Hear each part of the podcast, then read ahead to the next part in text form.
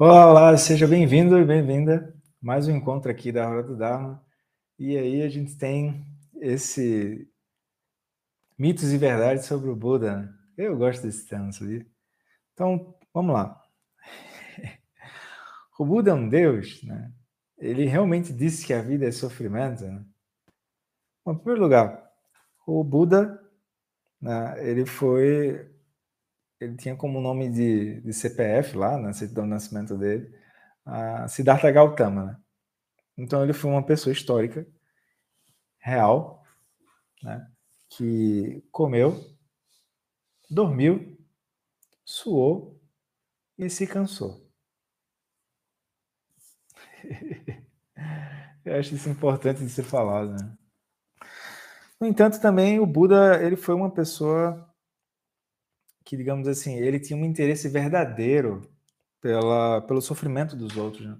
Ele tinha um interesse verdadeiro pela natureza humana, certo?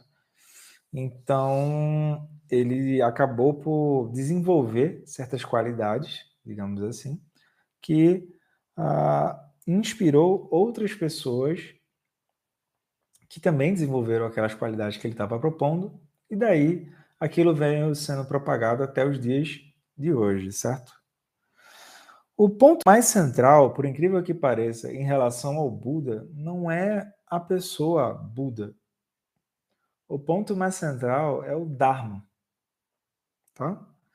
O Dharma que ele ensinou, ou seja, os ensinamentos deixados pelo Buda, de modo que o próprio Buda ele incorporou os ensinamentos. Isso é um pouco estranho para a gente, né? A gente que é um pouco bacharel, acadêmico, né?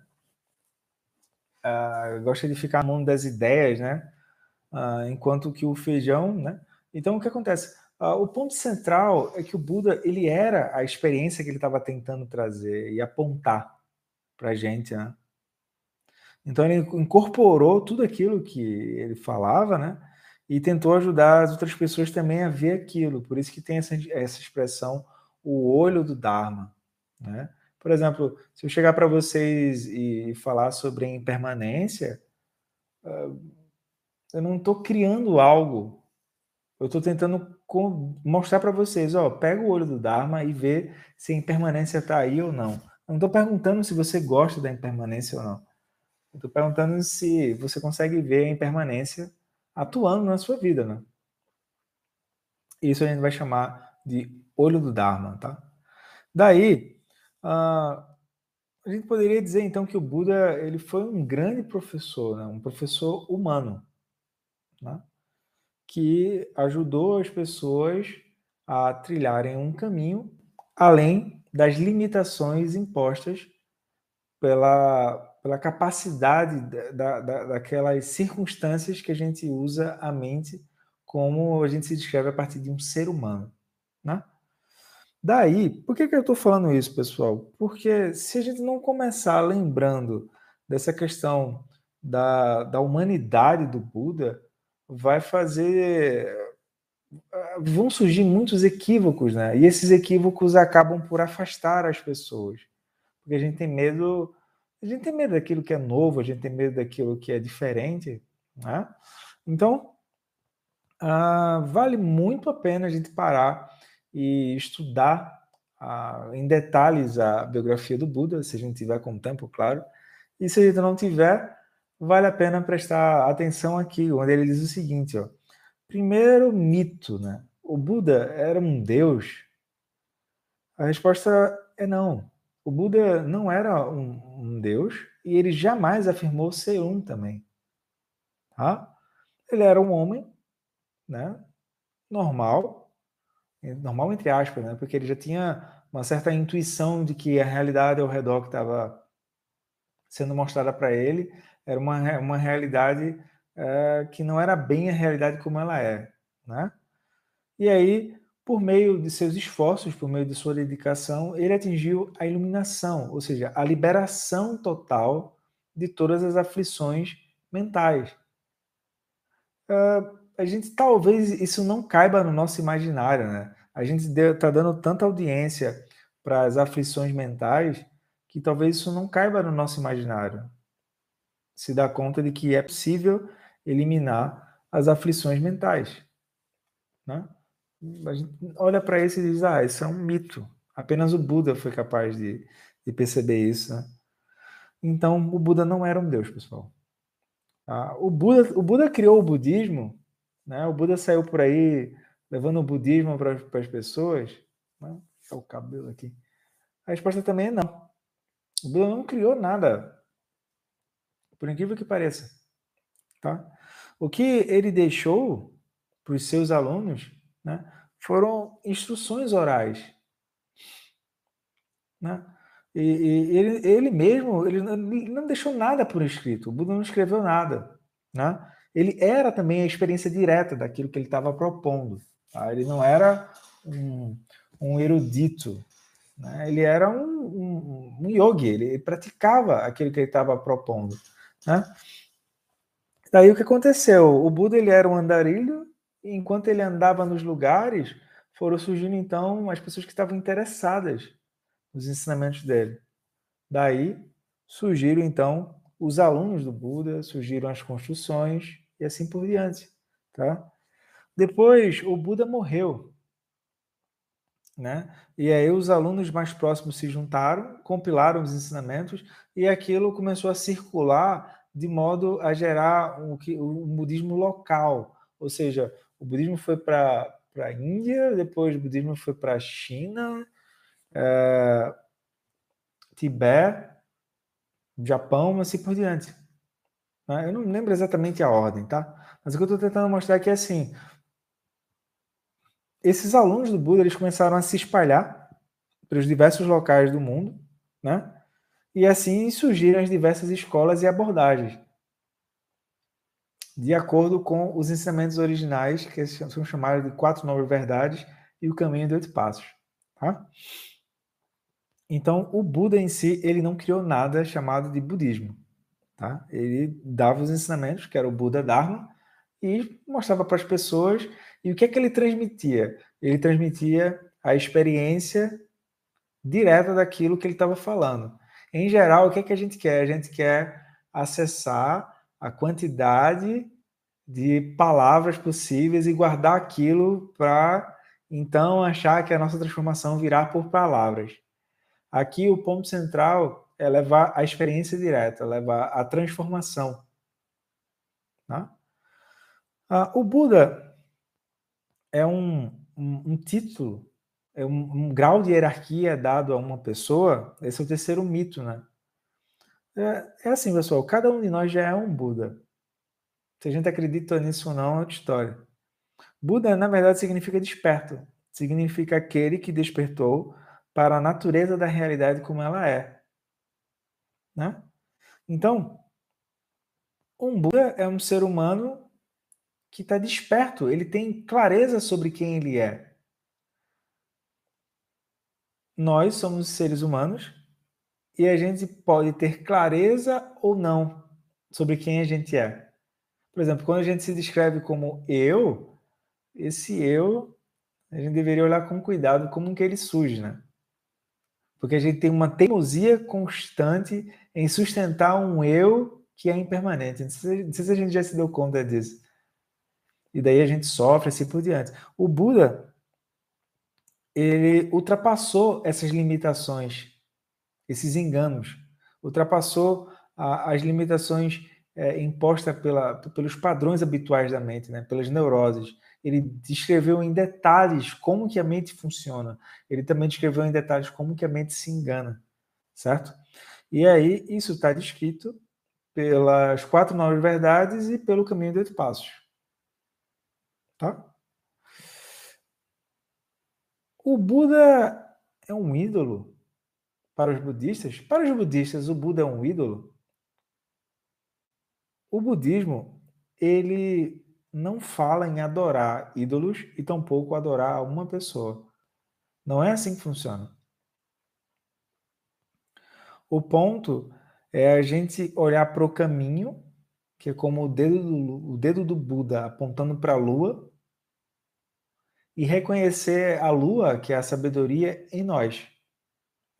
Então, enquanto estivermos perdidos, talvez faça sentido, então, buscar um professor, uma professora, buscar os livros, buscar os ensinamentos, mas tudo isso para que a gente possa se sentir empoderado, se sentir encorajado a poder sentar, é que a almofada está aqui, a poder sentar e praticar, experimentar os ensinamentos na nossa própria vida, né? Então a pessoa poderia dizer, ah, mas Roberto, e o que, que seria esse caminho? Ah, o caminho de oito passos, certo? Tá tudo aí, tá, tá tudo na nossa mão, pessoal. A gente só precisa colocar aquilo em prática, né? Então, o Buda não é idolatrado pelos budistas. Tá?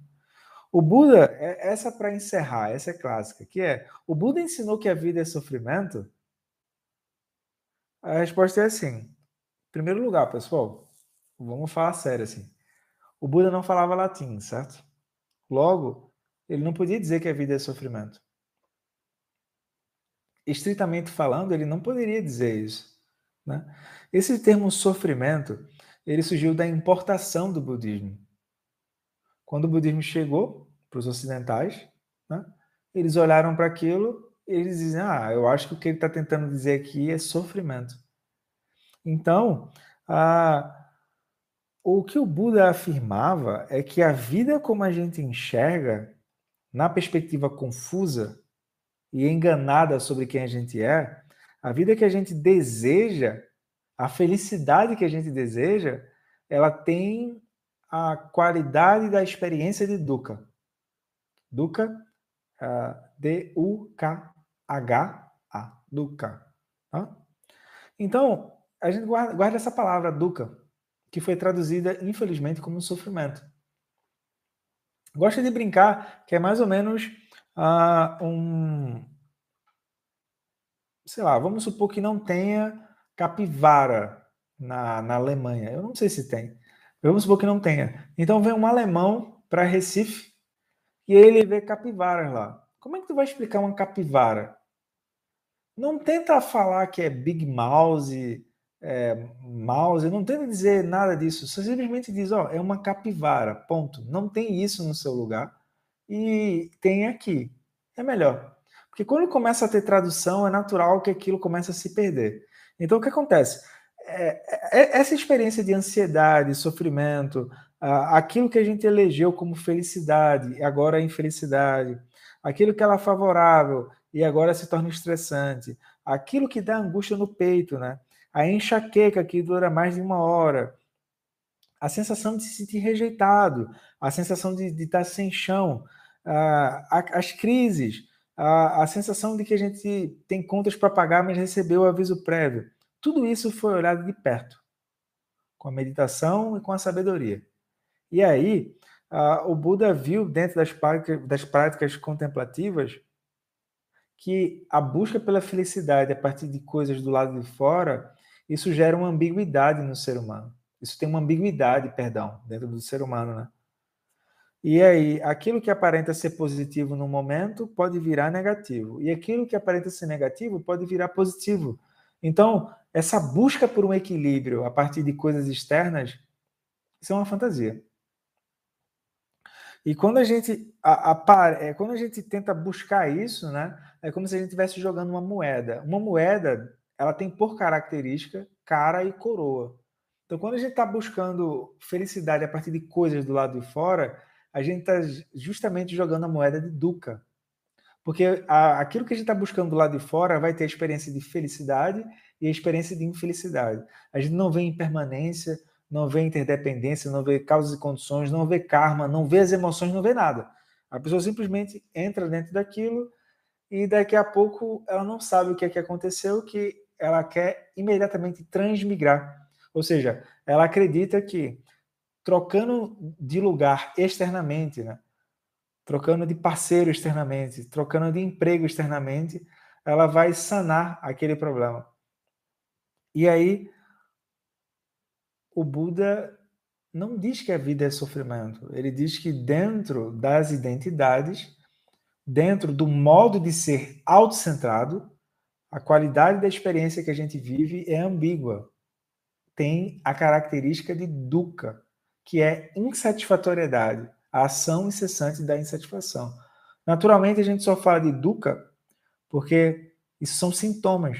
Aí tem a segunda nova verdade, claro, que vai falar do quê? Das causas de dukkha, a origem de dukkha. Os três venenos, seis emoções perturbadoras, doze aulas. Aí tem a terceira nova verdade, que é o quê? Ah, eles têm a natureza da vacuidade, pô. Então, terceira nova verdade, é óbvio, tem um caminho para a gente poder seguir. E a quarta nova verdade é o treinamento da mente, né? Ou seja, uma vez que eu entendo o sofrimento e suas causas, é óbvio que eu vou querer andar no mundo com uma visão hum, de Bodhicitta, que é a visão mais elevada, evitando trazer sofrimento para mim e para os outros, tentando trazer benefícios verdadeiros e tendo a capacidade de dirigir a própria mente. Então, essa é a característica principal dos ensinamentos do Buda. Então, o Buda não disse que a vida é sofrimento. Tá? O Buda disse que a vida educa. Então é isso, pessoal. Esse o vídeo de hoje é um pouquinho mais curto mesmo, mais direto, tá? E eu acho que esses mitos e verdades aqui sobre o, o Buda são importantes, principalmente na nossa cultura, certo? Porque a, a, o budismo não pertence à nossa cultura originalmente, né? Então a gente ainda está começando a criar um imaginário na nossa cultura, de modo que quando a gente lembre de Siddhartha Gautama, lembre do Buda, talvez seja melhor lembrar dele como a coisa é, e não com um telefone sem fio que inventaram ainda a cabeça de fulano e cicrano, que simplesmente são pessoas que têm interesse por aquilo, são curiosos, mas não são especialistas no budismo, tão pouco praticantes e não têm referência naquilo. Né? Então é isso, eu espero ter ajudado, fico por aqui e até a próxima na Hora do Dharma. Tchau, tchau. Tudo de bom.